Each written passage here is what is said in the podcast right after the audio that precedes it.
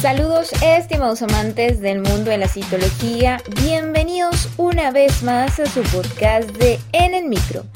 Detrás de este micrófono los saluda su humilde servidora Jessica Figueredo, recordándoles como siempre que este es el único podcast que el día de hoy se graba desde Venezuela y mañana se escucha en todos los laboratorios de América Latina.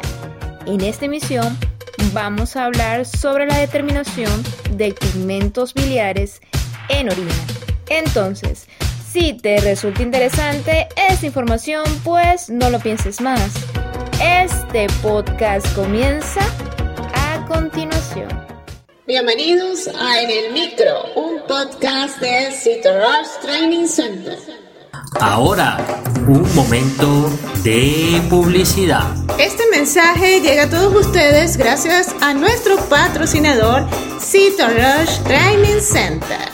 A lo largo de tu vida, tú eres lo que aprendes, lo que compartes, lo que te esfuerzas, lo que sueñas, lo que te apasiona, lo que te inspira. CITORASH TC es tu plataforma de educación a distancia, la marca de un citolover de corazón. Sigamos aprendiendo juntos. La determinación de pigmentos biliares en orina es una prueba que evidencia la presencia de bilirrubina en la muestra de orina de un paciente. Recordándose que la bilirrubina es un pigmento amarillento que se encuentra en la bilis y es producido en el hígado. La bilirrubina se produce a partir de la destrucción de los glóbulos rojos viejos por medio de las células fagocíticas. Se produce lo que sería la liberación del grupo hemo, de la hemoglobina y se produce lo que sería la bilirrubina. Existe un proceso más detallado, pero de manera general ocurre esto. En esta prueba de pigmentos biliares, ¿qué es lo que vas a necesitar? Vas a necesitar de 6 a 10 mililitros de una muestra de orina de un paciente y lo vas a colocar en un tubo de ensayo translucido. El valor de referencia de esta prueba es que no se deberían encontrar pigmentos biliares, no se debería encontrar bilirrubina en la orina. Si se llegase a encontrar bilirrubina en la orina, estos resultados pueden ser productos de enfermedades en las vías biliares, cirrosis, cálculos biliares, hepatitis, hepatopatías y tumores en hígado o en vesícula biliar. ¿Cómo se realiza esta prueba?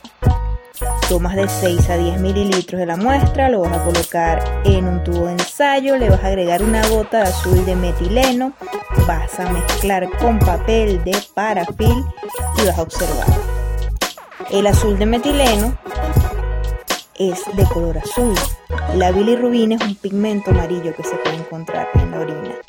Si existe una reacción entre el azul de metileno y esta bilirrubina que vamos a encontrar que es de color amarillo, va a observarse si está positiva la muestra, un color de la orina que va a cambiar a un color verde.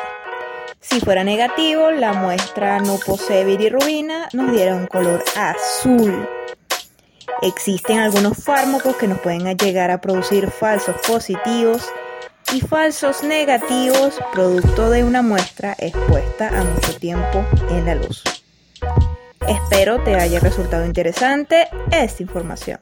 Nuevamente hemos llegado al final de tu podcast favorito de En el Micro. Si te ha gustado este episodio, pues compártelo con todos tus amigos. Recuerda que puedes encontrarnos en Google Podcast, Spotify y iTunes.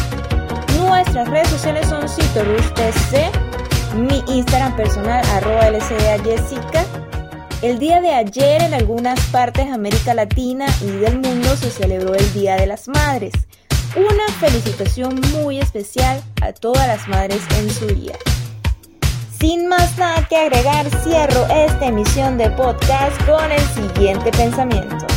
Si quieres dominar algo, enséñalo. Cuanto más enseñas, mejor aprendes. La enseñanza es una herramienta poderosa para el aprendizaje. Richard Feynman.